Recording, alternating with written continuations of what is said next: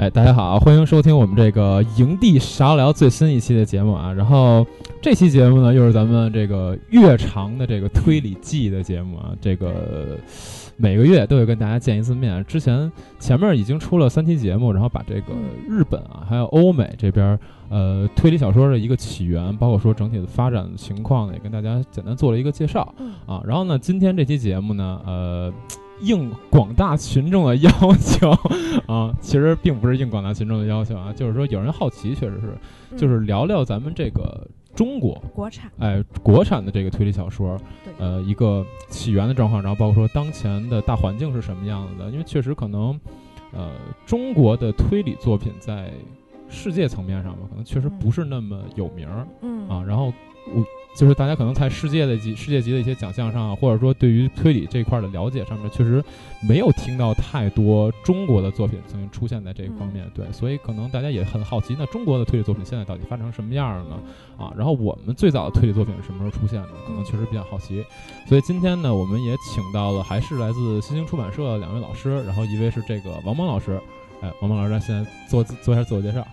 嗯，大家好，我是那个新兴出版社午夜文库的编辑王蒙。嗯，我主要负责的是那个日本推理和原创推理的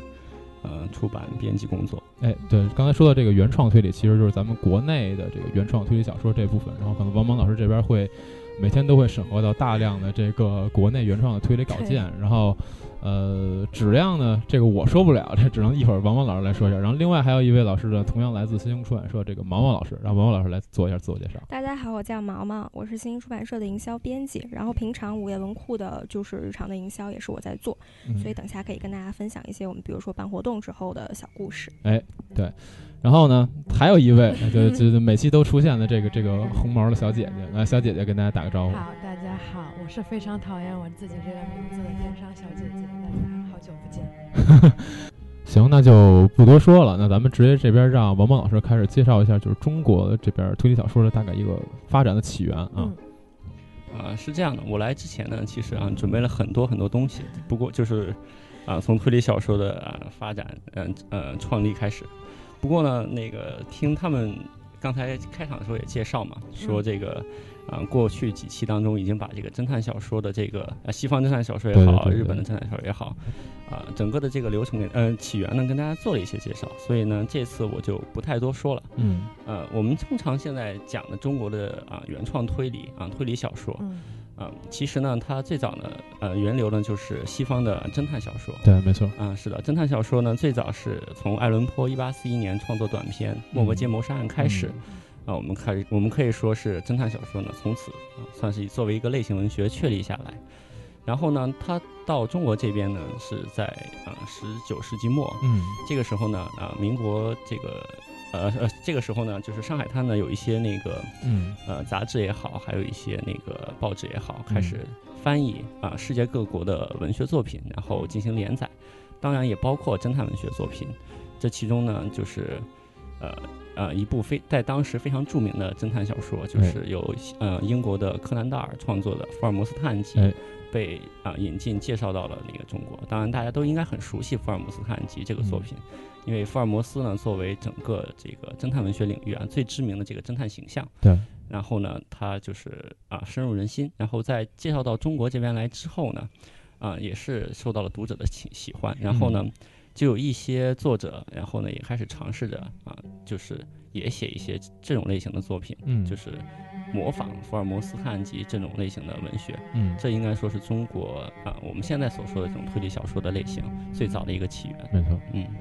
好，那其实呃，就据我了解啊，就是这个推理小说大概进到中国这边的时候，最早应该是这个一八九六年的时候，就是当时是梁启超办了一个报纸叫《食物报》。是对的，啊，是那的么在《食物报》上呢，就连载了当时有关这个福尔摩斯探案集的这翻译作品，然后对呃，包括我们一会儿会提到这个程小青先生，就是他也模仿这个福尔摩斯写了一篇他自己的作品叫《霍桑探案集》，是的。然后呢，包括他当时也是福尔摩斯的，就是在在当时那个环境下的一个译者，但是当时还不叫福尔摩斯啊，叫翻译成赫尔墨斯。嗯是的，其实其实从那个词的发音上来讲，赫尔更墨准斯确对了更准对一点。，正正确一点 对对对对，当然现在可能大家更熟悉福尔摩斯这样一个叫法啊。至于这个艺名什么时候来的呢？啊我也不知道 这。我也挺啊奇 怪的 f 啊 o homos 怎么会翻译成福尔摩斯？哎这个这个跟福建人有关系 吗？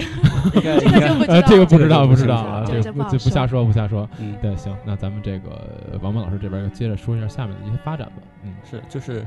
呃，其实呢，侦探文学的确立呢，也是离不开一个这个时代的那个背景背的景啊，对社会的一种现状。英国呃，英美呢，在十九世纪三十年代、四十年代开始，它的这个现行的这个司法体制也好、嗯啊，警察的这个体系也好，就嗯慢慢的确立下来。嗯然后呢，对这个犯罪的惩戒呢，也开始借助于这套体系。哎，然后呢，那个在这个断案的过程当中呢，就会依靠到警察，依靠到侦探这种职业，所以说呢，他侦探文学作品就一应运而生，可以说是。嗯然后呢，在民国时期这个时候呢，啊，西方文学的引进，加上这个相对稳定的时期，这嗯个国家的司法体系也好啊，警察的这个制度也好，嗯也已经变得比较稳定或者说成熟。嗯这个时候呢，就是啊、侦探文学就有了它的应该说是一个生存下去的土壤和环境。然后这样呢，呃，中国早期的这些创作侦探文学的这些人呢，也就有了这个、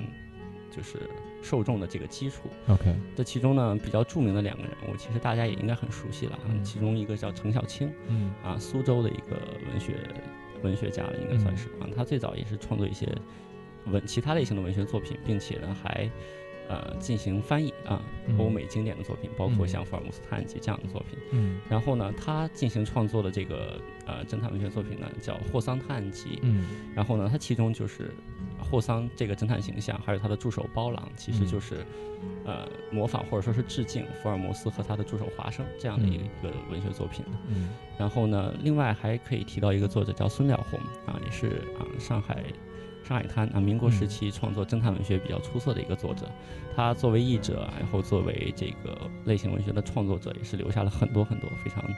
啊，就是放在现在来看也是非常值得一读的这个作品。嗯，是。那他的这些作品，就是我就想问一下这个王蒙老师啊，就是因为像刚才我提到这个《熟报》上面，他们去翻译这个福尔摩斯的作品的时候，呃，其实当时是相对来讲不是那么受欢迎的，甚至说有点受到社会群社会主流的抵制啊，因嗯为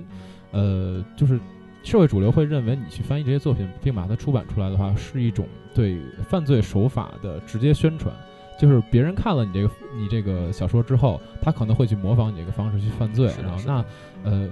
比如说像王蒙他呃什么王蒙， 比如说是那个程小青他们创作那个时代呃，那他们其实创作出来这些作品是会被当时的主流所认可，或者说会被排斥吗？嗯，这种类型的文学作品，其实就发展到现在来看嗯的话，它呢也能占到，呃，类型文学创作的四分之一甚至三分之一这个嗯体量，可见就是受众对他们的需求还是非常多的。嗯但是呢，就是，呃，就在主流文学界呢，就嗯不用不用说那个年代了，就嗯在现在这个年代呢，它也并不是说把它放在一个非常嗯啊、非常高的这个那个地位去评价 OK 嗯这样的。对，然后呢，呃，在那个年代也是，就是陈小青他创作这个呃《霍桑探案集》的时候呢，嗯就是啊、中国那个时代的文学也是已经开始就是起步，然后有很多的呃事关政局啊，事关这个社嗯会生活这些。文学作品，他们还是更占主流的。然后呢，嗯嗯，当然是有一些批评会认为，就是就是你直接描写这个犯罪手法也好，这种嗯这种东西会受到一些人的模仿啊嗯，会可能是，呃，可能会有诱发一些不稳定的这个呃社会社会动荡也好嗯，或者说是诱发犯罪也好，嗯，这个呢，其实怎么说呢，大家都会觉得那科学也会 对人带来一对些不这好倒或不是坏的影响，对，所以说就是，当然我们不能这样去看这个问题，但是是是确实你要去说的话，它还是。并不是说占主流的这种这种类型的文学作品，嗯是的，嗯对，就是相对来讲，可能还是把它当成一种不那么受欢迎的通俗文学去嗯，对，看是待，消遣，消对消对消对遣，对对娱对乐的那种感觉，其实是跟的，欧美那边的话，最早的这种这种也是一样的，是一对样的对。呃，那其实就是说，呃，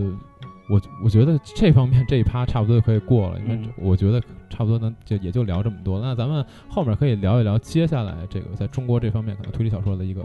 发展吧，大概可以这样去。啊、其实民国推理呢，就是因为嗯我个人可能研究的也不多啊，嗯这个时候这个它其实可以研究的东西还是很多的。嗯就如嗯果大家感兴趣的话，其实还是可以去查很多资料，因为我这边有个消息嘛，说嗯上海书店他们前一阵的时候呢，把那个民国著名的一个通俗期刊，嗯嗯、叫《小说大观》影印影印版，嗯然后呢，全十五册，定价四千五百元， ，OK，同进行了出版啊四，千五，啊其实四千五，一共十五册，十五册已经全部卖光了，还要准备加印，可见就是嗯大家对那个时代的作品呢，还是有一些，就是还是想要了解的。 OK，嗯，对，然后呢，这个呃，在我的朋友当中也有一些人正在进行整理和研究这方面的，就是哦这个我们可以期待一下他们的研究成 果。啊对，然后等着别对人，跟真我的们是啊答案。 OK 对 OK，是的然后再呃，解放之后呢，就新中国成立之后呢，嗯呃呃，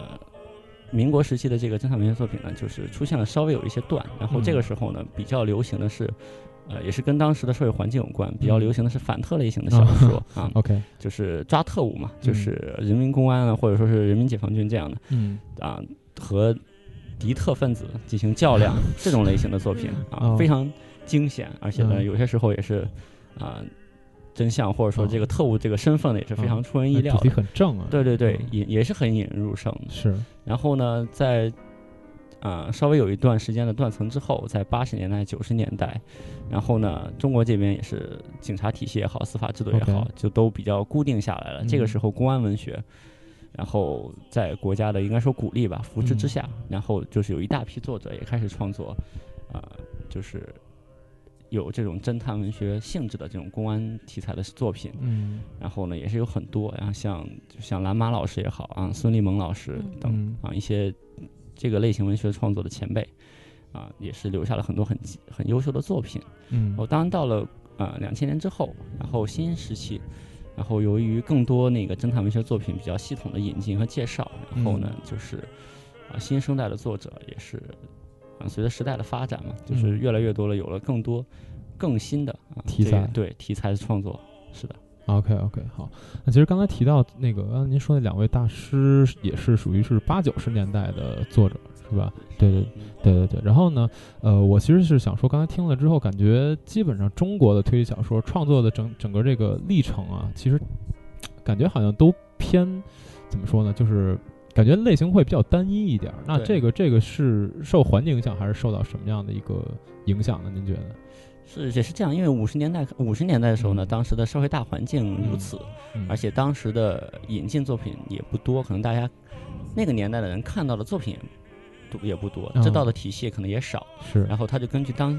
时所生存的环境，或者说是那个嗯社会的这个现状，嗯所以有很多的反特小说出现。嗯嗯八九十年代呢，渐渐的开放，有一些优秀的作品开始引进过来，嗯然后加上公安文学这边也开始鼓励大家创作，然后嗯就有一大批公安作品。嗯出现。新世纪之后嘛，然后中国这边啊，中国的读者应该说很幸运，然后、嗯呃，西方日本也好，他们发展了六七十年、七八十年的这个好呃一步一步的这个优文秀学的作品啊，对是，一然下后都可以呢，看到，一下我们都可以看到了。嗯然后呢，中国的作者也。就原创作者啊，嗯视野也更开阔了， ，OK，然后呢，能够了解到的东西也更多，然后嗯这个时代又加上大家的需求也很多，所以说，嗯嗯嗯其实并没有那么单一了。就是我们所常规所说的推理小说呢，可能比较局限在本格，就是嗯所谓的、呃，古就典是推有理轨迹啊，有对，嗯有逻辑性的这种对推理小是说。然后呢，其实呢，悬疑小说也好，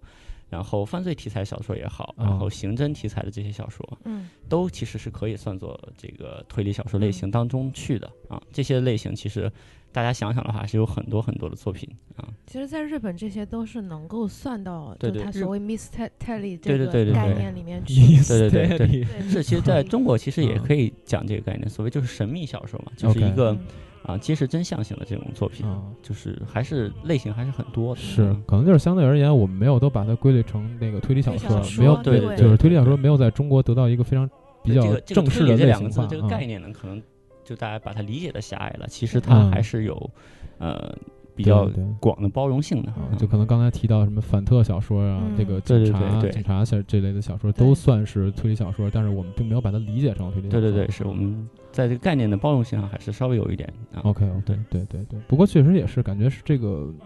真真的这个作品的质量会受到时代的影响。嗯是的就像刚才嗯说八九十年代的话啊，他去鼓励你创作的话，你会有很多这种优秀的作品出来。对然后包括你看到那种优呃国外的优秀的作品也多了的话，是的会是的你自己也会受到它影响。对，其是实我对跟一些原创作者聊天的时候，他们就嗯会说，其实说不定过多少年回来，你再回头来看中国这批原创作家的作品，嗯你会觉得啊，这就是中国的黄金年代。嗯对，啊是的，是的，就是也有可能现在可能大家没觉得自己啊身边有很多推理、嗯原创推理小说，但是其实大家正处在一个非常大量的创作的阶段，是说不是定过多少年回来你再回头看，觉得现在其实已经在不断的产生一些作品。是。对，是电商小姐，你觉得现在是黄金时代吗？ 我说实话，真的嗯是黄金时代。我那天我真的不是装，我要装个逼，我要我要严重的装 个逼。那天我跟一朋友聊天，他说：“嗯，我看推理，我不嗯爱看电子版。啊，我说：“那你是赶上好时代了。”像嗯我们那个时候根本不敢说，我看推理，我不看电子版，我不看电子版，我啥也没有。那啊，就是你们都不知道，在这个就最近七可能五六年、七八年的时间，就是嗯推理这方面的出版大量的增加，就你想看的，你能够去书店买到。 OK，这在我们当年觉得无法想象啊！当年能是拿到是一本是电子版，跟上了天一样对，。这个是之的前这是的个之前我跟电商小姐我俩还说过，因嗯为我自己是一个不太能接受电子书的人，就是我嗯我我喜欢那个书籍捧在手里那种沉甸甸的，很有很实很实体很实在那种感觉。然后我之前跟她说，我说我看的书基本都是实体书，然后她说、嗯那你应该没看过多少 推理，就大就大概是就大概是那个意思，因为确实呃，因为确实能出版出来的那个推理小说应该都是比较优秀的作品是了，的然是后的可能有一些那种。参差不齐，但是可能有些新奇想法的作品你确实看不到，然后有嗯些可能呃新人写的实验性质的作品你确实是看不到，因为它只有电子版，它没有是出版的，出是来的，嗯，啊。对，其实我觉得他说这个也对啊。然后后来也想想，应该如果我要去看推理小说的话，可能电子版的东西我还是应该接受一下。是的，是的，嗯是的，其实还是有很多很不错的作品嗯的，但是其实说实话，现在真的没，我觉得没有太大的必要。就是现在嗯出版真的太多了， 啊，你是能够把你手上拿到实体书的东西看过，就真的已经很不错了。我现在也看不 过来，我要是书太多了。时间不够，对，现在间都不是够对真的对对。行，那就不说这不说这个嗯话题了。我觉得咱们现在可以，因为刚才那个王蒙老师也提到说，像现在这个两千年以后，现在这些新时代之后，确实有不少优秀的作品诞生。那现在我们可以聊一聊，就是当下这个时代有哪些中国比较优秀的推理作品？你可以来简单说一说。嗯，啊也是因为我也是啊，看了很多年推理小说啊，从嗯欧美也好，呃，日本也好，开始看，然后呢，就是近几年的感觉也是因为中国这个创作原创推理小说的人也不断的涌现，然后嗯新作品真的就是出版物，读出版物都已经读到读不过来这种程度是了，可是见他是现在确实也是出了很多这样优秀的作品。然后呢，就是我在这边先主要讲五部吧，五嗯个作品，然后他们都是不同类型的这个 OK 对。第一个，首先介绍一部历史推理类的作品啊。嗯讲到历史推理，可能就是大家可能就觉得这个概念，嗯呃，怎么理解？在西方呢，主要是一些翻案类的形式小说，就是 OK 所谓的啊、历史的记录是这个样子的，但是呢，可能存在疑嗯点，然后我们这个作者可能通过自己的考据也好，对通过自己的联想或者说推理也好，可能会得出一个不同，呃，与历史那个史实呃对历史的记录不同的，啊、比较惊人的一嗯个是那个结就论可出能来像。上次我们第一期讲欧美推理时候提到那个铁一的那个作品，《时间的时女间的女儿对是，的类是似于的那个作品对，。类似于这种的。嗯然后呢，中国这边呢，因为中国也是历史很悠久，然后有嗯呃各个朝代当中也会留下很多的史料。嗯然后呢，就是有正史也好，和野史也好，还有戏嗯说的这些作品也好， ，OK，然后当中呢也是有很多的素材可以拿过来进行嗯二次创作的。嗯然后呢，最近就是比较火的两部作品吧嗯啊，一个是啊、呃、野文彪老师创作的叫《清明上河图密码》，他现在已经出清明上河图密码对，他对是对，他是将这个张择端的这个画名画嘛《清明上河图》里面所有的人物嘛拿出来，就是呃解进行读对对对，然哦后就是卖点好像是说，所有出场好像几百号人是全部出现在了他的推理小，呃，不是推理小说这本小说里面。这对感对觉对是比，感觉比阿婆还过分。对他这 个是出场人物非常非常的多。他这个目前出版了四本啊，当时我我听到的计划是要出八本啊目，前出版了四本，嗯对对，已经出版了就四是一本了，共要有八本，是吧对计计划应该是八本，这个啊让我想起了某个某个杀人不眨眼的老头儿。 啊对，是的，是的。然后嗯另外一个呃，大家也是应该也听过，是叫唐寅，他创作的作品叫《大唐悬疑录》。然后呢，啊目前这这个好像对这四本目前都已经出版了，应该是就这个系列应该算是完结了，OK，啊。不是这坑，大家可以跳的感觉。嗯对对对，是是是是是是是是。然后呢，我推荐的这个作者呢是陈建老师，他也是以啊、就是他这个作品叫《大唐泥犁狱他当什么》，泥犁狱，泥犁狱呢泥犁狱，对对，然后呢，这个作品它是以《西游记》第五回叫唐太宗地府还魂，啊，通过这个演绎出来的一个就是纯创作性的一个故事 OK 啊。他这部作品以玄奘为主人公，讲的就是玄奘在寻找自己兄长这个过程当中呢，就是啊陷入到了就是一个规模比较是啊庞大的这个阴谋上层当中对一个阴谋和 OK 权力斗争这个局当中当当中去。然后呢，呃，他这个作品的特点呢，就是，嗯，啊、主要就是，啊、将自己将一个个人的命运放到一个历史大大环境当中、 OK 啊，对，然后进行这个，就是他既显得很无力，但是他又在这个当中起到了一定作用。然后，呃。他后续也有一部作品是嗯也是以玄奘为主人公的，它叫做《西域列王传》啊，就是西听域猎王《西域列王传》，就听上着像去个武侠对他就是玄奘在西行的途中经过几个小国啊，嗯也是有一些案，也是经历了一些案件。这个其实更架空一点儿，我觉得。对对对对对，是那个就比较架空一点，但是后后一本我还没有看。他是他是把《西游记》的背景就是再去架空是吗？对对对，啊是的，还是说的把玄玄奘本身的故事再更去架更多空？更多像是玄奘，就是他结合了不仅是说《西游记》这本书吧，还是有一个玄奘当时那个嗯嗯年嗯代，就是嗯，唐代的那些一些。就是玄奘这个。人本身的一些故对对事。对对是的，对没错是的，是的，对哦，应该说陈建老师他，呃，从他前面的一些作品来嗯看，他的这个功力也是非常深厚。嗯然后他这个呃《大唐尼利玉》这本书啊，就是自始至终这个悬疑性设置的非常好， ，OK 整个的这个局设置的啊也是非常符合像国人应该是这个阅读习惯，啊，然后尤其它的谜底也是啊有一有一个这种历史的这个。不能说是苍白感吧，是沧桑感吧，这就是、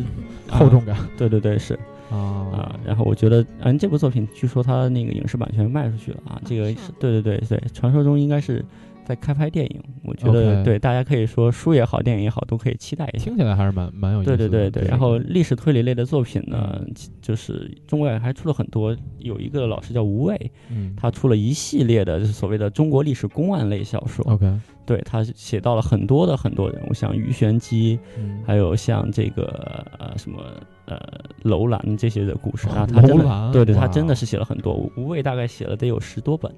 啊，这个对是他，而且每一本都特别的厚，啊，嗯对这个就是应该也算是就是在这个历史推理这个出版物当中啊，可以说可以推荐给大家来读的啊这种作品。楼兰我还蛮蛮感兴 趣。对，然后呢，就是下一个我可以让这个小姐姐来猜一下啊，我嗯下一个想讲的就是一种嗯呃，非常特殊的轨迹类型，就是我一说出来呢，很有可能就会泄底的这个轨迹类型，嗯，它在中国最有中国的原创推理当中最有代表性的一种一个作品吧，嗯相当于是。提示呢是它也是中国大陆啊获了岛田庄司奖的这这部作品。啊，呃我知道了，啊黄对对对，是这个作品的名字叫《黄》啊，当然不是说这本书很黄啊， 你这个这个作品名字呢 这嗯是个这个字儿非是常那个字儿吗？啊是黄色的黄黄色的黄，对 OK 这本书非常有 OK 玄机的，这个书名写的非常有玄机，但是有不呃能随便讲的。对对，我他不那能本展黄开讲这他那本个，黄书对对对对，真的可以这样说。啊，它的作者呢是雷军啊，雷军老师也是哦哦，哦虽然说是，呃，就是可能很多那个推理迷可能对他的名字并不太熟悉，但其实呢，雷军老师也进行了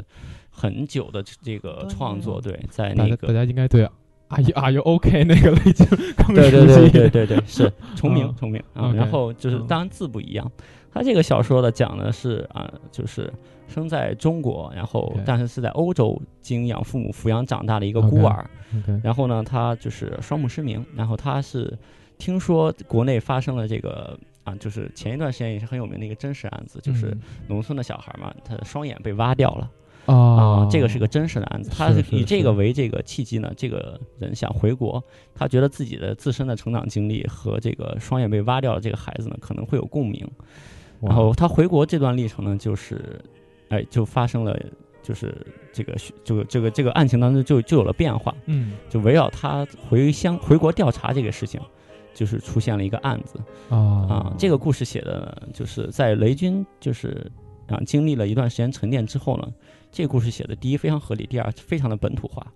啊，非常的本土化，我觉本得土化对所谓的本土化呢，就是说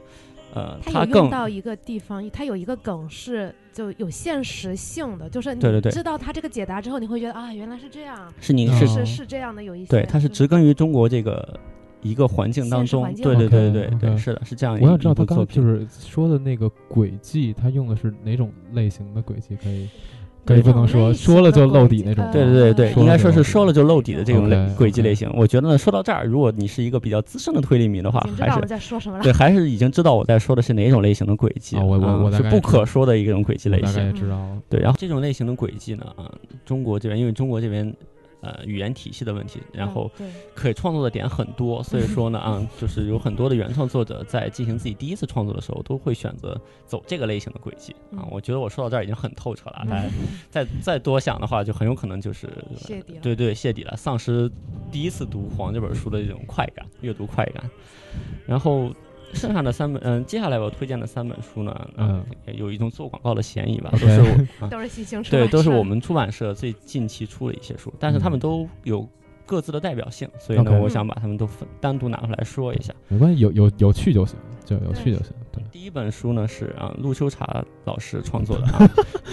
当学锦囊，当学锦囊，确实 白的。雪是白的啊，这个书陆名秋茶老师来我们电台做过节目，呃，啊对，就是是的第一期那个日日系系推推理理里面那是陆个老师陆来老讲师，就啊是这本书。是的，因为那个陆秋茶老师呢，第一他是现在是在啊客居日本，嗯然后对日本的这个流行文化还有这个推理整个这个历史也是有比较深的了解。嗯，然后呢，他也是应该说是受到自己阅读的这个影响之后呢，也是觉得嗯很想从事这个原创推理这方面的创作。 OK，他的第一部作品叫《元年春之际》，是二零一六年，也是新兴出版社出版的。嗯嗯，这个呢，与他自身的这个呃这个知识背景、知识体系还是非常，因为他是古籍所啊、哦毕业，对，是从事这个研究的，所以说他这个首本作品呢，应该是一个啊、就是我们上面提到的一个类型，就历史推理的一个 OK 类型。然后呢，呃，当时锦囊雪是白的这个是他。的另外一个类型，嗯就是可以算作青春推理啊，校校园园推推理理校的园推。理对，因为校园推理呢，也是啊，在欧美也好，日本也好，也是一个比较成熟的体系了。哦 OK 就是它的这个主人公是放在校园当中，由学生来那个进行这个故事的这 OK 个发展的。然后，当时锦囊雪是白的呢，是讲的啊，它这个背景倒是架空，是一个架空的学校背景。嗯然后呢，由学生会主席，然后以及住校生嗯之间，然后呢，相隔五年有两起相同的，就是啊、呃布置相似对非常嗯相似的这个案件。然后它呢，虽然是一个架空的背景，其实基本上没有任何说不合理的地方，就对是对一个对学校发生的事是嗯情。是是是的，然后他还就是运用了一个就是呃推理创作当中的那个比较经典的那个类型，就是嗯我们所谓的就是密室嘛，雪地密室，哦地嗯理对是这也是这个书比较有看点的一个地方。而且呢 OK 这本书呃虽然是青春校园题材，但是它其实非常的古典，嗯从开始从这个文章行文。比较早的阶段开始，他就已嗯经在进行这个整个案情的推理、推演过程了。嗯然后呢，它当中还有一重，呃，怎么逆转啊，有一重逆转，然后嗯最终呢、是揭示真相。然后 OK 呢，也是说，可以我们可以看出这个陆秋霞老师他这个整个的这个逻辑推理的这个过程还是做的很扎实的。 OK 这也是他这个作品就我想推荐的一个一个原因。我个人觉得他第二这本书比他的这个出道作品，其实在各个方面都进步其实挺大的。嗯，就其个实人觉得是非常，我对我真的是觉得是非就常是不这本错书，的你觉得作为一本推理小说来讲，是一个就是及格的作品，及格我线觉以上的得作绝对是品嗯及格线以上的，而且就是，嗯。我不知道大家对于这个推理爱好是怎样，但是我其实嗯个人还挺喜欢这种，就是它其实不断的就在推演，进行一些推演，就是，嗯、是一个很老派的一个行行为，是就是是现在是可能很多小说喜欢讲那种，呃，剧情就是， 呃，男主女主啊，或者又怎么又怎么样，又有很多剧情在里面。其实这本书剧情不是特别多，基本上从这个都是案一个件推演开的过程始，嘛。他就一直不断的在进行一些推理，就是不嗯断的进行一些，呃，就是排除一些错误答案，然后有一些新的线嗯索出来，这样，而且嗯包含就是我其实我和我朋友聊到，我们其实很喜欢它里面那个日常之谜，它里面有一个日常之谜，那个嗯日常轨迹，我觉得写的挺符合现在现实情啊况的。对，是的，是的，嗯这个这本书也是，呃，录上市之后呢，也是读者也是反响不错。然后我们 OK 做活动的时候呢，也是啊、呃就是效果还是不错的。这个 OK 可以让毛毛来跟大家说一下，就是这本书那个营销当中确实也发生了很多很有趣的事情。嗯，对，毛毛老师现在可以简单的来说一下这方面的内容。嗯，就是姐姐做活动的时候，因为姐姐她是一个直接叫人姐姐是怎样？哦，大家跟大家解释一下，她自称为姐姐，好吧，没有吧？是她的读者喜欢叫她姐姐，因为她在网上是一个性别不变的人。然后 什么什么叫性性别别不什么变？性别 就不是变大啥家呀？可以就是不能辨别，就是大家可以认为她哦是一个女生，因为她平常家里面的衣橱也都是女装、女仆装什么的。大家有兴趣的话也可真以，的吗？ 对，对是真非的。常就是恐那怖。种什是真么的双兔傍地走那种。对，然所以后之前听过节目的比较幸运，还能听到她的声音。之前大家很多都觉得她是一个对女生，就是所以这个是她的他们说疑到点现之一。到现场一看，就说谁是姐姐，一看是那不可 能，姐姐是对女的。因为之前，因为姐姐本科是在复旦读的，然后之哦前最早是在复旦做过活动，然后之前是我跟王萌，然后还有姐姐三个人去复旦门口，然后复旦推理社的人过来接我们，然后见到我就说姐姐好，啊我就说 姐姐是那位，然后他们就崩溃了。你想复旦推理社的人、哦是他本本社的这个啊、都不知道他的性别，所以他隐秘的还是挺好的。但是她其实以前是复旦推协的那个会嗯会长还是社长，就是、就是嗯好这像是个他成立也是算他是她元自老己级的人对物她但是是自怎么做到位置这么高又不又不出不，席她的呢不？是他不是，就是跟他她同级的人已经毕业了。哦对，跟他同级的人已经毕业了，对就是他们现在的那些，他毕业时间之后就嗯知道这个人名，但是不知道这个人是男的女的。那大家推哦协就复旦推协知道有姐姐这个人，因为是他成立的推协好像，然后但是都不知道他是男的，哇哦，所以我们其实你看我们节目其实已经泄了一个大底，哎所以你其知实道吗其就实很是幸不运。是不是说关有关他的性别也可以写一个推理小说？ 对，没错。而且其实那次就是陆秋茶老师到我们这儿嗯做节目，我看嗯下面的留言都有说，哇，居然在这儿能够听到姐嗯姐的电台，我想问你这个名字倒是还挺 啊尽人皆知啊。啊哇哦！所以说他的粉丝还是很多的啊，就是女在粉网上多啊，女粉啊，哎，我很好奇，居然咱们这儿都有人听听过姐姐的名号，我觉得还是蛮神奇对的。对对对，因为当时他说的还是师太和姐姐都是花名， 行吧行吧行吧，那咱们接着接着讲推理小说吧。刚才聊到一些八卦的 环这节，个对是讲的是太远了。嗯嗯，然后那个校园类校园类型的推理呢，国内也是啊，其他的作品也有，例如像这个啊胡正新老师啊创作嗯的《恶意的平方》啊，也是这个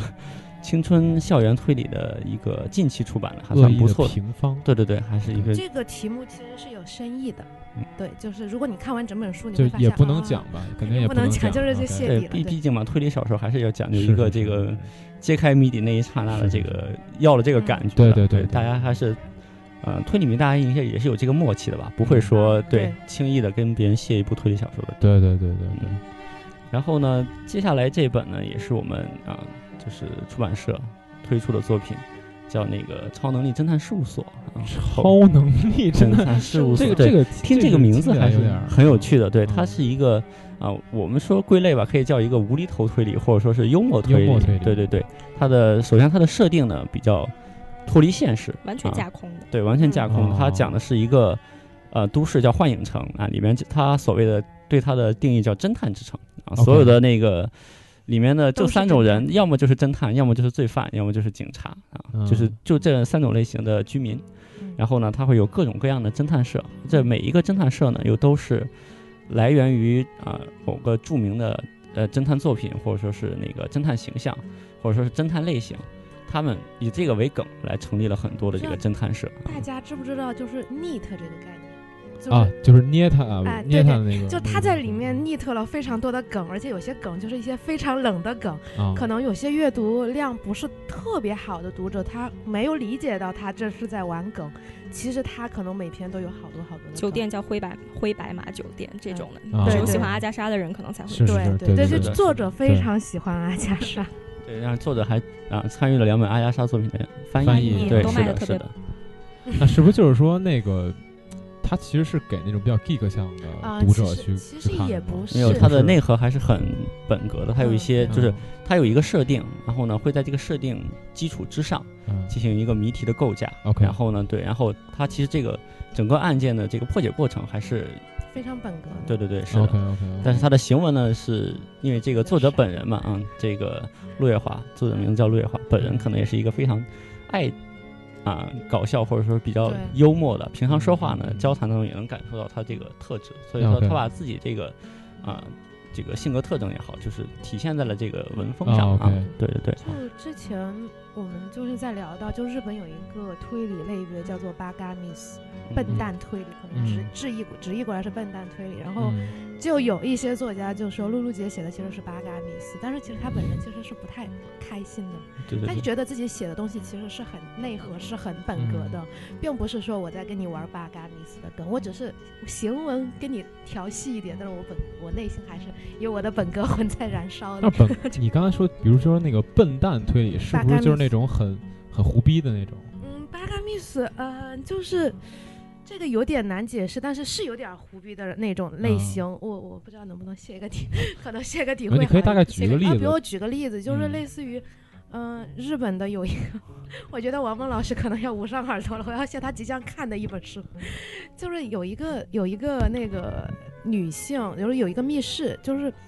就是一个绝对密室，你不知道嗯这儿哪来的凶手，然后最后告诉你解答是说，就是她是一个欧美的。就是一个白人，一个白的白金发姑娘，然后这个她前面啊告诉你这是一个特别闭塞的乡村，然后大家就没有见过还有这样的人，然后她站在墙边就以为她是一幅画，就就巴格密斯就是给你这样的感觉，啊 OK 嗯就是说你不会说看完之后觉得 OK，啊，原来是这样，你会觉得 what the fuck，就这种感觉就是所谓八嘎 miss，但是从某种角度，你有一种在听冷笑话的感觉。好像，我觉所得好以，像所就是以陆陆夜嗯华本人挺好像不太开心，就是你说他是八嘎 miss，他觉得自己写的东西还挺本格的。但是你觉得呢？你觉得是不是不是就是呃呃呃我我觉得啊他。就是他是有本格内核内核的，但是他的行文实在是太八嘎了。啊，就是还是还是有胡逼的成分在里头，但是其实最后的解答是 neat 的东西是是太多正经的那种是不。吧解答是正经是的正经，neat 的的东西，OK 太多了。 OK OK，行行行，好，行，那文梦老师这边可以嗯继续来说一下这对我个。刚刚嗯一直堵着耳朵，没有听到谢底啊。我现王在老师重新非把常那个介意对非常，我现在重新打开了自己的耳朵啊， 接继续不讲想录节目，幽默推理这个类型，其实国内就是大家比较熟悉的，可能是日本东川笃哉这个这个创作，他嗯创作了《推理要在晚餐后》啊啊、呃经过剧集化之后嘛，就是嗯知道他的人也很是多是啊，是也嗯风靡一时。然后他这个类型，除了陆夜华的这本《超能力侦探事务所》啊，以及我们今年要出的这个呃《神秘组织》超能已力经出了吧，对，已经出了啊，《神秘组织》是《超能力侦探事务所》第二本儿之外呢，啊、国内同类型的作品可以推荐的是啊，有一位老师叫亮亮啊啊，对对他创作的作品叫《季警官无厘头啊推理事件簿》，还有这都吧是幽默那种。对对因为对他这本其实我觉得这本可能是更多读者在提到幽默国产幽默推理会会想想到的的对对作对品，是哎，就刚才那个超能力侦探事务所是真的有超能力吗？嗯，是真的的有有超超能力力，但对是是一些超级没有用的超能力。对他的设定是超没用的，啊，OK，超能力明白它明白会，它嗯里面有一个好像是什么能看到你左边嗯口袋袋里的的东西，东西，就只能看到左边口袋。对我拿衣出服来如放到右边就已经看不到了。对，就是我但衣是服里它面如果没有口袋的话，就什么都看不见。对但是他这个设定呢，还是对他这个有作用品的嗯对作品还有是用有的用的 OK，OK，是对，就对是其实它也就是玩这些地方的梗。我记得我以前看过一个特别没用的咖喱，不是没用的那个超能力，是说什 么有一个人可以让另外一个人在某一天、某一小时的某一秒不想吃咖喱饭，啊是我好像是一也个看是一个超 能力。怎么？我啊好像也看过，嗯但是其实就差不多。就他刚才这个口袋这个，其实你听完你可能觉得啊，好像还和推理有一点关系，毕竟还能看到东西，对吧？那有些超能力 就真的没有东西。行，不聊这个了，咱对们接对着接着回来说那个推理小说。啊。嗯然后最后呢，我想列举一个类型呢，就是这个类型呢就更加的像本格推理类型啊，嗯或者说是啊，它是嗯以一个侦探为主角的这个系列对的作品，呃，是呃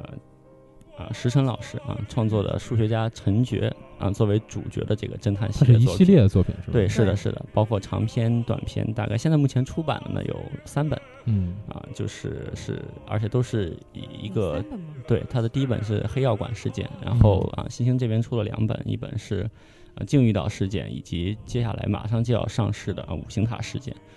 然后黑呢，药哦馆，对对好对，像黑药馆当时出版之后，可以说在国产推理迷这件事引发了非常大的关注，真的，大家对这本书这个关注是正面的呃吗？是正呃基本是正面的，不是就是因因为一嗯批人觉得这本书真的非常的好。啊，神作，然后另外一些人就会觉得啊，被你们吹的太过分了，我要去看看完之后觉得啊也也还好，但我个人觉得是真的。哦我想问，我说受关注不是因为他名字 跟黑黑死狗嗯，其实是改过名字的， OK 本身是叫黑色弥撒，啊对，哦，本身是叫色色弥撒，撒，哦对可能然后哦弥撒这个没过稿，我可能对弥撒这个嗯还是比较敏感，对，在是国内是这是目前这个制度之下呢，可很有可能出呃有有一些问题，所以他对最后改的这这个，其实我觉得这个名字改的也不错。嗯哎但是我觉得那个封面实在太丑了，他们的副这次我觉得这本书可能要死在就是死在封面上，太难看了。嗯不不要不要不但要不是这本书要还可以，这这样本不书要真这的样还不错，这本书真的还不错。啊，黑药馆它里面真的有一个黑药馆吗？对，哦哎不是算是是是叫黑药馆吗？那 OK 个馆是叫黑药馆吗？ ，OK，行，好，那继续说吧。对然后呢，这个它这个啊，就是有标题嘛，黑药馆也好，鲸鱼岛也好，五行塔也好，都是发生这个事件的地点。嗯， OK，然后鲸鱼岛事件是我们去年推出的它的一个长篇的嗯推理作品嗯啊，讲的是这个有一个那个女生啊，就是嗯她醒来之后呢失忆了，然后呢自己被关在一个。岛上嗯，这个岛上有一个精神病院，然后呢，但她是不记得自己是怎么过来的了， ，OK，而而然后呢，在这个岛上又发生了一一系列啊不可思议的案件，嗯然后呢，这个啊、就是我们这个数学家陈觉，他受到一个那个啊、朋友或者介绍认识的女警的委托，来到这个岛上。嗯然后呢，他针对这个岛上发生的一些这些案件呢，进行推理和破解。嗯然后是应该说石晨呢本人他是比较讲究逻辑性，然后嗯，OK，他会在这个作品的行文当中呢布置很多线索，嗯，然后呢设置一个很本格的谜团，然后呢 OK，对利用，呃然后让他这个陈觉这个嗯侦探去角破色解，对，那在他这个嗯结尾的时候啊，在这个最后的时候进行推理啊。对，因为我是想说，他既然设定了一个数学家的形象，他在这个解谜的过程当中，会不会用到比较多有关数学的理论？黑药嗯馆是有用到数，就是有嗯计算的部分，但是嗯，所谓的特别复杂的数学理论倒没有。鲸鱼岛好像并金没导有没对有金导没也有没是有，是对是是的并没有。对但他这个侦探其实时间很长啊，他从他的第一个消沉之后就嗯开始放弃消沉，他放弃消沉的时候专门跟消沉写了一个特别长的后记，看得我还嗯挺感动的，嗯说觉得自己需要一个新的侦探，然后就创作了陈觉这个侦探。他嗯创作了陈觉这个侦探之后，就一直是使用的这个陈觉，不管是长篇还是短篇系列，嗯然后可能在一些其他的作品里面，有些会提到一些数学上的东西。 ，OK OK，好，然后我们这个新出版的这本书《五行塔事件》呢，设定也很奇怪，嗯它这个呃是一个短篇集，其中最长的这一部这一篇呢就叫《五行塔事件》。 ，OK，他说五行塔呢是塔身五层，然后每一层都是由不同的材质嗯构造的，而且分别又对应的是咱们五行当中的金木水火土金木水火土五种元素，呃，五种元素。哇，啊这然个后这个谜题听起来很，就是对对很对很对有对中国中很中国的国啊特色。对，然后呢嗯，它这个谜题设定呢，在五行塔的塔顶呢，就是发生了这个不可能的所谓的密室的坠亡 OK 事件。然后呢，也是啊、由这个陈觉啊，最终把这个案件破解出来。然后他这个啊、想法还是非常好。是一个坠网，就是说从塔顶跳下来那种。对对对对哦对。然后呢，就是乍看上去应该是自杀，但是呢，他又没有任何的动机和也没有留下遗书啊啊。然后呢，他是利用了这个建筑自身的一个特点来完成了这个呃这个应该说是犯罪吧。应该 OK 说是 OK 啊对 OK，好啊，明白了。对。好，那刚才也是相对相对来讲推荐了一些比较优秀的作品，然后听着确实感觉还还还挺有意思。 对对对其，实嗯可能在我个人看来，包括嗯上次姐姐讲座也讲到，就现在嗯有一些国产推理作者，可能怎么说，就是还是一个青春期吧。就是你、嗯你看，你听他们的这些什么黑药馆、什么五星塔，都是一些嗯架空的，包括露露姐呃不是，包括陆夜华她的那个什么神秘组织，包括那个刚才讲到姐姐她的什么校园也是一个架空，那其对实对，更像一个推理小说迷在写东西，就是一种嗯，自己的一种、就是、同人的感觉是吗？就有有种自己的狂欢的感觉。可能嗯啊推理迷之间会觉得，我一看我就能理解嗯你的有一些点，你的一些想法，但是可能对一些更大众的读者来说，缺乏更多的乐趣。嗯嗯，可能是这样，但是但是现在可能。我不知道王蒙老师这边是不是收到特别多的稿子，是不是可能会有一些变化？其实也怎么说呢？因为呃，本格轨迹啊，发展到就是发展了这么多年，西方也好啊，日本也好，还有中国我们现在也好，呃，给我的感觉呢，如果你要想创造一个啊，就是可以说令人吃惊，或者说是出人意料这样的，嗯很难啊。你在对你在一个很比较现实的这个题材当中呢，嗯又不太好表现，是嗯因为你这个一般的这个啊犯罪动机啊、犯罪想法嗯，啊，但凡想要出人意料一点，他可能就会脱离常规一点，是脱离生活嗯是这个是土壤一点，他可能就需需要一些比较幻想性的元素。对对，所以呢，这个它放在更架空或者说是更呃离现实稍微远一点的环境当中呢，它反而更合理一些。是这个在是欧洲也好，在日本也好，在中国也好，其实对都是这个样子的对。它更为现实性的这个这个创作的背景，它出来的东西呢，可能距离这个本格的就是更核心的这个本格轨迹呢，就有一定的距离了。它可能就。啊，就会更多的从人情上面，更多的从动机方面寻求突破，而不是说在一个轨迹的这个呃幻想性或者说是这种宏大性上去嗯追求这方面的那个惊人性。嗯所以说呢，这就当然中国原创这批我们推出的这些作者呢，就是呃，他这个类型呢还是更多的想往本格轨迹这方面去靠，嗯所以说他可能写出来的东西，呃。大家可能觉得稍微有点脱离现实，但是嗯其实呢，我是觉得它更适合，更适合和他这个想要表达的东西，嗯呃，更适合的一个这个创作的这个题材也好，就是创作的这个形式也好，是然后呢，国内现在就是大家可能觉得更接地气一点的，或者说更有中国本土特色一点的，可能就是啊刑侦题材的作品，啊或者说是啊就是职场类型的作是品啊，是你就带有一个特定职业性的这个作品。嗯这个国内最近呢，优秀的作品也很多，然后经过网剧啊影视化以 后啊，都更为大家所认识嗯。比如说像那个《余罪》啊，这是嗯常书欣老师的代表作了啊，对余罪》系列，他在经过网剧化之后也是啊，应该说非常的火，然后对对，然后读者受众群也很多。然后再就是像啊周浩辉老师的《死死亡亡通通知知单》单嗯系列啊，齐明老师的这个《法医齐明》系列，还有雷米老师的这个呃啊，心理罪系心列理罪对是，然后还有包括像蔡骏老师也好啊，紫金陈老师也好，嗯他们也都是有很多啊很有代表性的作品推对出，然后呢也是啊也是读者也是也是说也是是对读者来说也是有很多更多选择性的东西对，说个八卦，紫金城老师的作品好像被《纽约时报》还是什么一个选到作为一个中国现当代作品，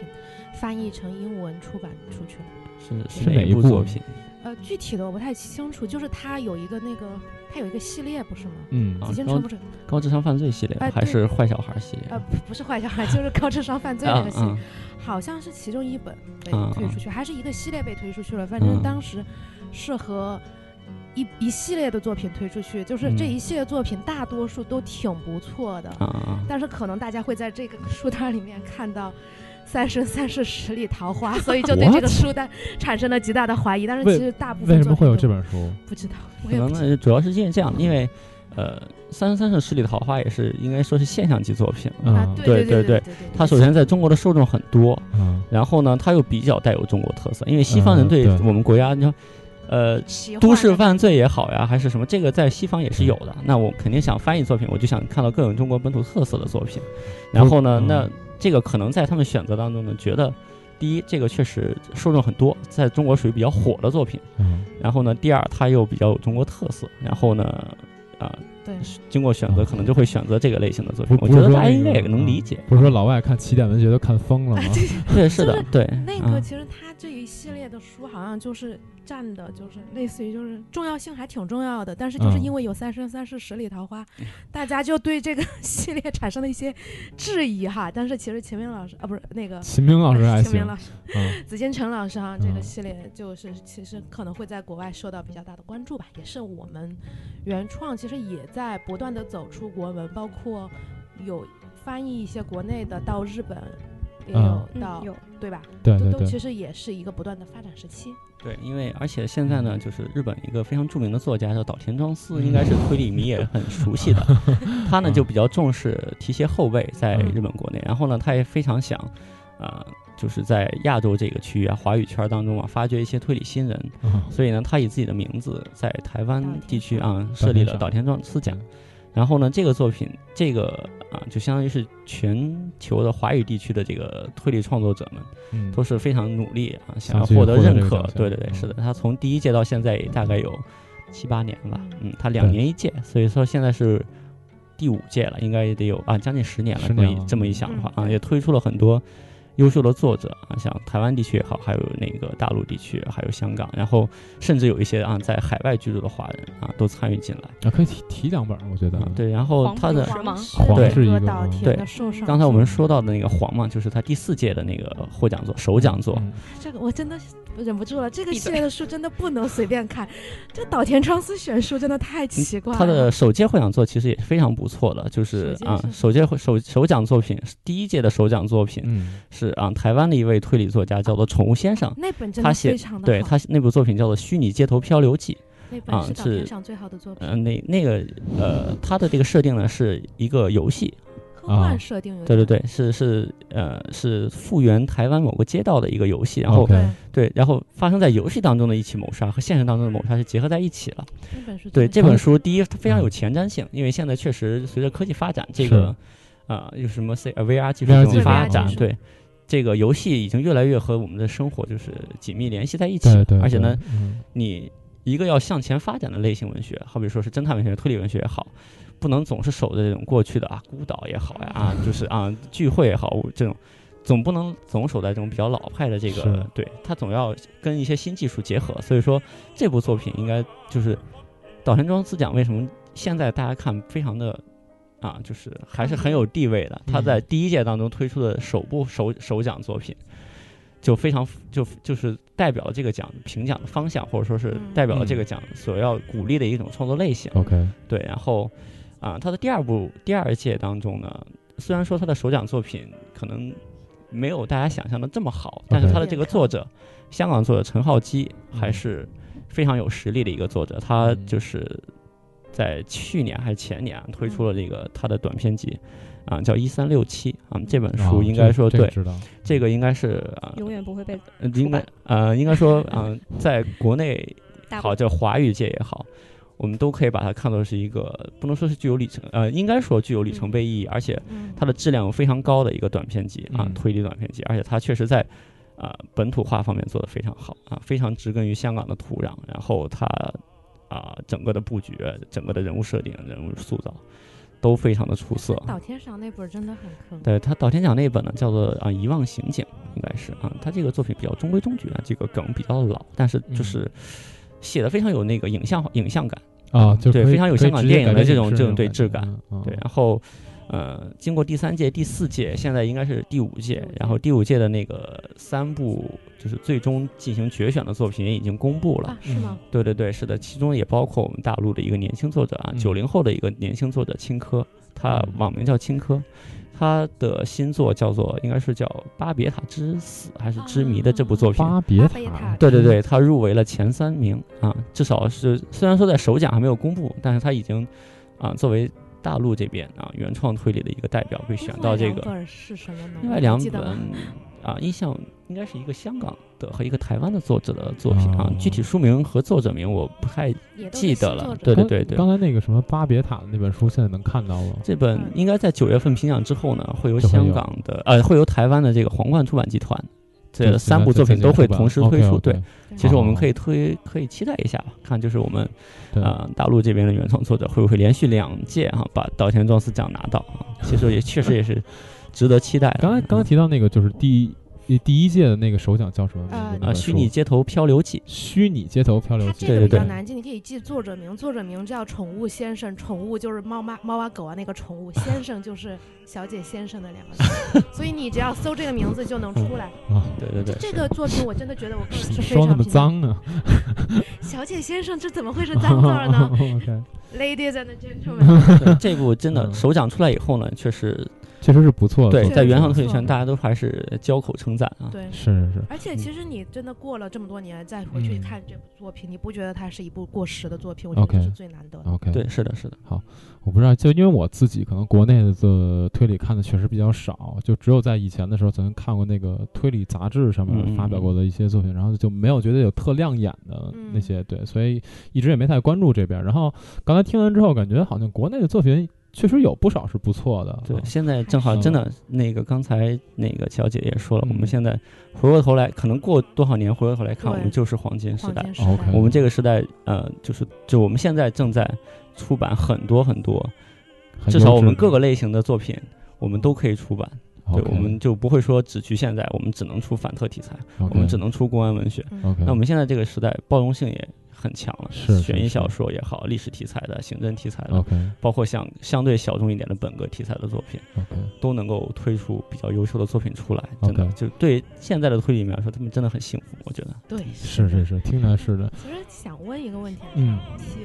好多朋友问一个问题，就是类似于我如果是一个我是一个推理小说粉，我也嗯想创作自己的推理小说，是。就从编辑啊或者嗯毛毛从营销的角度，你觉得对这些人有什么建议，或者说你自己比较期待他们能够做到哪些？对，或者说，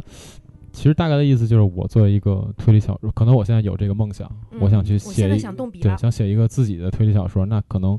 呃，从出版的角度来讲，或者是从营销角度来讲，有没有什么需要我们注意的？因为我们嗯也知道，现在可能王蒙老师这边每天会收到大量的稿件，但是这些稿件呢，可能包含着年轻人的那种热血冲上头的那种感觉。对对对，这然个后就他觉得自己写的已经挺好了，但是可对能过去又过不了稿，大家有时候也挺糊涂的，就对想对对知道哪些东西真的可以印成签字。，对对对对对。那王蒙老师可以先说一下。呃是，确实我这边你要是说大量的稿嘛，也没有那么大量啊，还是有很多，呃，就是原创的推理作者也好，嗯还有朋友推荐的一些嗯稿件、嗯投过来。嗯然后呢，就是现在呢，受到这个所谓的啊热钱，受到资本的这个这个，啊这么直白吗？啊对对对，受到这个资本的这个所谓的那个怎么推说动推动吧啊，然后呃有大量的作品也呃现在已经卖掉了所谓影视版权啊，可能会推出啊在不久将来会推出一些影视化作品、网剧作品出来。对，然后呢，这个变现的能力呢，使得很多的这个作者呢嗯又开始啊、关注我们这一块儿。当然，很多的原创作者当然也是通过自己的，就是想喜欢这个类型作品投稿，这是一方面。嗯另外一方面就有很多的那个啊、成熟的看到了作对家看到了这个类型，想进行这个类型的创作。嗯然后呢，就是说，呃，构稿这方面呢，呃，怎么说呢？其他的出就是其他家出版社呢，我不太有发言权啊，可能就是有些出版社看中的就是它的这个快速的啊、这个版权输出的这个能力嗯，它更具有类型化文学的特点，或者说它更鲜明的这个特色嗯，呃。以这个为选稿标准，然后呢，我们这边午夜文库呢，大量的出版的是啊，西方一开始欧美的，日本的推理小说，到一直到现在，我们可能要就是比较有比较大的力度，想挖掘一些原创推理作者。 ，OK，可能方向上呢，我这边的方向上，可能就是我更希望看到的是，第一，你这个文章的逻辑性和这个轨迹性，轨呃逻辑性首先要比较的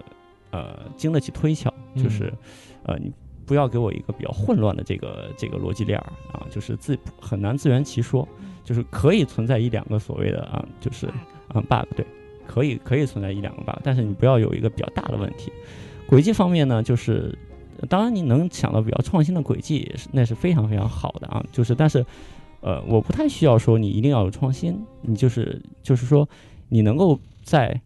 这个作品的设定当中给它一个合理的，就是你这个轨迹的运用和整个作品的这个文风，呃，设定，对，非常的契合，这就已经非常的难得了。像嗯比方说，我们举个例 哎子哎说，去年年底啊，还是前年年底 OK 的时候啊，有一部电影叫《唐人街探案》，嗯就为什么会引起这么大的轰动？是我们仔细来想的话，就以我们推就是看了很多推理小说的人嗯来说，你觉得哪个轨迹是你以前没有见过的吗？也并没有。嗯但是呢，它在与这个整个案情的这个结合是，之后，然后呢，你看上去你就不觉得很违和了，而且你就觉得非常合理了。它有其实嗯有一些地方对对我说他其实表述的，呃，他用用镜头语言表述的相对扎实一点，对，就对我对觉得对他不像说可能中国以前出过的一些那种探案的那种电影儿会，你你看完之后你觉得这个这个片子硬伤很很可怕，对有很可对怕的硬伤对，但是的，唐人街探案的话，可能你作为一个。你作为一个本格作品去理解的话，我觉得是合格的。对，嗯至少嗯不突兀，就是对我这个轨迹放在这个地方了，嗯并不是脱离了这个整个的这个故事，对突然间出现了这样一个东那个西电是影为里了，推理而对推理。那个电影对对里对对最是突兀的就是王宝强的演技。 啊。对，其实就是呃，就我们举这个作品这个例子，就说你这个我。并不一定说我一定要非常用力的写出一个前人没有想到的轨迹啊，当然你能想到的话，那那对对，求之不得，嗯真的是这个，呃，然后但是如果你没有，就是可能你在创作一个作品当中，并没有想到这么好的轨迹，但是你就一定要把你运用到了这个作品，嗯，这个轨迹和你创作这个作品契合度一定要达到非常好。是，对，这样这种这种这个应该是更好。另外呢，再就是，呃，你能有一点所谓亮眼的这个地方啊啊，人物也好呀，或者说是你这个故事的设定也好，对这个，因为在投稿当中的话，还是能一眼蹦跳出来的，嗯还是能够对吸引吸引到这个啊编责编也好呀，或者吸引到我们这个整个的这个发行这边还有读者这边也好，你需要有一点自己亮眼的东西。呃嗯哦当然，呃，还有一点我觉得也比较重要，你需要有一点自我表达的东西。我觉是得是推就是是你作为一个推理创作者当中，你和其他的推理创作者有哪些不同？对对嗯就是要有自己的我特色是吗？对你对你你的你你在这当中的特色点是什么？我提到一个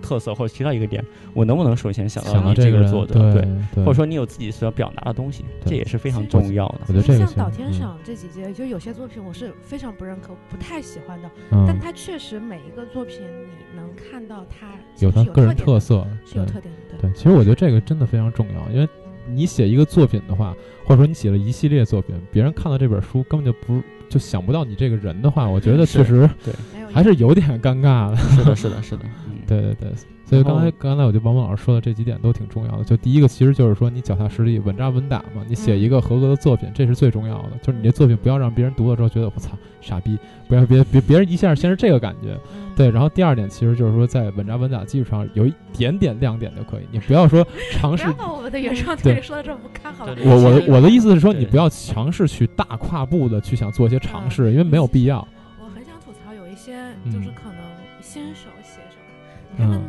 开始就觉得啊，我想到了一个超级棒的呃，轨迹，对对嗯但其实这个轨迹可能已经前人写过，是只是因为自是己的阅读量没有达太差到是，吗？嗯对对对嗯对，到这所以就觉得啊，我写了这么牛逼的轨迹，我这个肯对定能出版，但是不一定，可能只是因为你的阅读量或者怎么样，没见过这轨迹，对，可能前人已经用烂了。这就是什么？就初生牛犊不怕虎，你知道吗？就对从来对嗯对我感觉我我没见过，就是没有的哎， 对就对就这种你知道盲目自信，但其实没必要。就是嗯其但实其实更多还是嗯写出自己的特色。对，就是你对读了是大量的作品之后，你可能有一些创新，你觉得这个哎，以前从来没出现过，或者说你结合当下的这个时代环境嘛，因为你看以前的作品。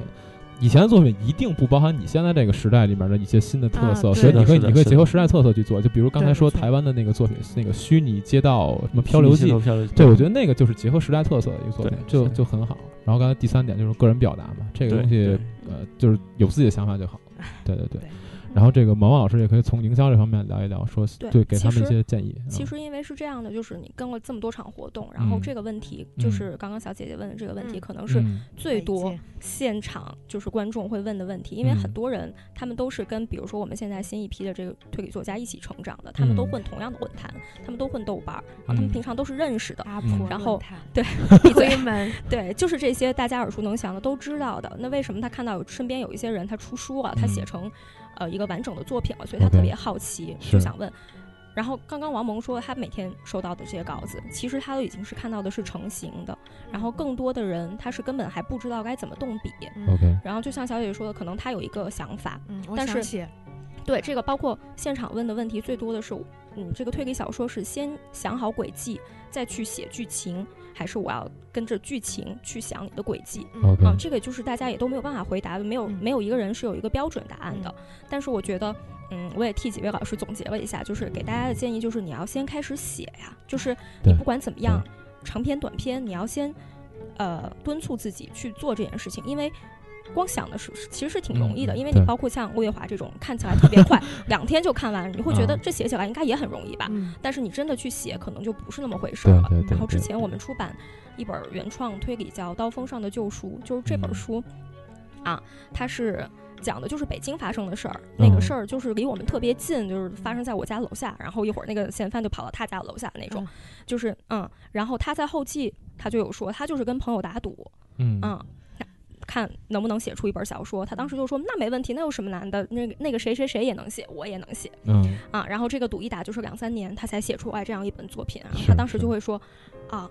嗯，这这个东西是非常难写的，所以大是家完全可以先试着今天晚上就开始写。嗯你写不了的话，你可以先列大纲，嗯嗯，然后现在有这么多好的平台，你完全可以跟同辈的人去交流啊，然后去请教，会对就是都会对得到这对样的对是的啊答是的复嗯，我觉得还对挺好的。我觉得其实之前也在跟王蒙老师聊，因为我认识很多国内的原创作者，也是挺长时间，好像、嗯最长的十几年了。嗯嗯，然后就是我真的是能够看到他们最早的那些作品，嗯就没有发表过的那些作品，对，和现在可能他们能成书的这些作品，我个人觉得是差距非常非非常常大大的。是的是是是就是你当初你看到他的作品，会觉得你别写了，你、嗯，你跟我闹着玩儿呢，你这东西你你成不了大器的。但你我现在看他们的有些人的作品，我觉得我是觉得非常不错的，我真是是觉得他是他是合格的作品，绝对对六十分以上的作品。嗯，那我觉得可能只有靠写作你才能成长。对，这个其实就是通过不断的练习，然后把它能写得越来越好。因为对实际上，呃，写写过东西的人都知 道，这个对写小说啊，长篇也好，中篇也好，短篇也好，其实谋篇是一件特别难的事儿，特别尤其像难推理小说，你怎么去安排这个悬念，怎么去把这个这个这个这个呃谜团一步一步的解开，这是一件特别特别难的事儿。就是我有一个朋友，他他自己就是属于盲目自信的那那那那那波嗯嗯人，就是说他是一个写诗写得很好的人。嗯，姐姐但是呢 不是，是我另外一个朋友，就是嗯写，因为但是因为诗是很短的一种文体，对，嗯然后你写诗写得很好，不代表你也能去驾驭那种很长的文体。然后我跟他说，我我说你不要觉得你写诗写得好，你就能去写小说。然后我说，那你先试试，你写个小说。他写了一个短篇，写出像屎一样。啊那那这个其实就是你本身对于某篇嗯你不熟悉的这样一个嗯是点，的你是自己写，你觉得你写诗厉害，你觉得你文笔写得好，那你其实你在写短篇的时候，你可能大部分时间你在堆砌词藻，因为这是你写诗的一种习惯啊。那你去抒情，但这并不是一个小说该有的状态。对，是所以呃，这件事确实是挺难的。就嗯我觉得有些人吧，你可能不要盲目自信，觉得自己文采好，觉得自己有想法，然后觉得自己写个东西就一定写得好，可能还是要不断的练习，因为对写一个其实成熟的作品确实不是一朝一夕的事。是的，是的，对其实嗯就补充一下，就是我最开始的时候，就是包括推理都没怎么出版的时候，开始看推理，其实也是经历了很多这些作者的成长的。其实嗯像我们最早可能看的水天一色的作品，非常不错的作品，罗修的作品，我就不知道为什么就特别特别想提一下罗修，因为我觉得就是因为罗修就是你是对他有什么执念吗？对，因为罗修死了。嗯，对，罗修嗯在出版了几个部我觉得还不错的作品之后，罗修死了，罗啊然修后的肾对罗修他那个心心脏脏不心好脏对然后嗯其实也是经历了一些作者，然后包括前段时间鬼马星也也啊去也世世去了，世了啊，所以就是我觉得也是经历了一个不断的在发展的一个过程，包括我们认识的一些，可能早期有些人会很熟悉一些，比如说杜撰啊、伤痕啊这些作者，那嗯么，现在其实出现的频率不太高吧不。是行，是西是，基本已经不行。但我们也看到，像石沉、像基丁，这些也是一些很早期的，就是在活跃的作家，嗯他们现在还还在在写嗯坚持创作。所以，嗯，我其实一直想说，就是如果大家对这个推理有兴趣，可以去看。如果大家真的想创作，现在真的不是说没人看推理的时候，现在是人人看推理的时候。对对对，这个确实是，尤其是这几年影视剧改编啊这方面，国内比较发力嘛，对啊对突然一对，下，就是的什是么什么秦明啊、心理罪啊、余罪啊，全都搞出来了。然后好多人，尤其那个苏有朋又拍了那个《嫌嫌疑人 X 现身》的中国版之后，真的好多人去翻这个推理小说看，呃。说说不好是好事儿还是坏事儿，但至少对于推理推就是写推理的人来讲，有人去看了就是对好事儿，总比是的肯定是无人好问事津好吧？是 的，是的嗯对对对，所以呢，就是刚才给到大家的一些建议呢，嗯这个王蒙老师、啊、毛毛老师，包括小姐姐嗯都已经说出来了。然后呢，呃，你要如果有现在，如果你有这个想法，现在就开始动笔嗯啊， 对对，甭管写成什么样，先写个东西出来，对吧？然后呢，反呃正，开始都是屎，对，一开始肯定都你是屎我你跟你你很难说一蹴而对就，一上来就写一特牛逼的，那不太可能。你不要觉得自己就是那种超新星，对吧？时代的什么时代的儿子，想想我们之前讲柯南道尔都被推过稿好 多次，是是是是是，而且就即便说像柯南道尔啊，他写推理小说写得好，他回去写他自己喜欢的历史小说，照样还嗯是没没 人看。是，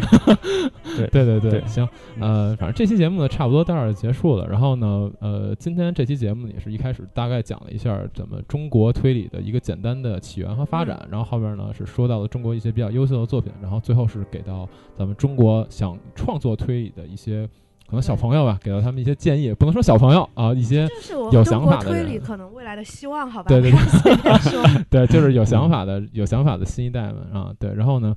呃，大家要是确实就再说一次啊，确实有想法的话，真的现在就开始动笔就行了。对对，，嗯是行。的，是的。好，这期节目差不多到这儿结束了。那感谢王梦老师啊，感嗯谢毛毛大老家师，感 谢小小姐姐姐小姐姐今天没打广告，啊，小姐好姐，吗小姐姐又来提醒我了，小姐姐要打广告，来来嗯来哎来对来对来，对，最嗯近商城呢，反正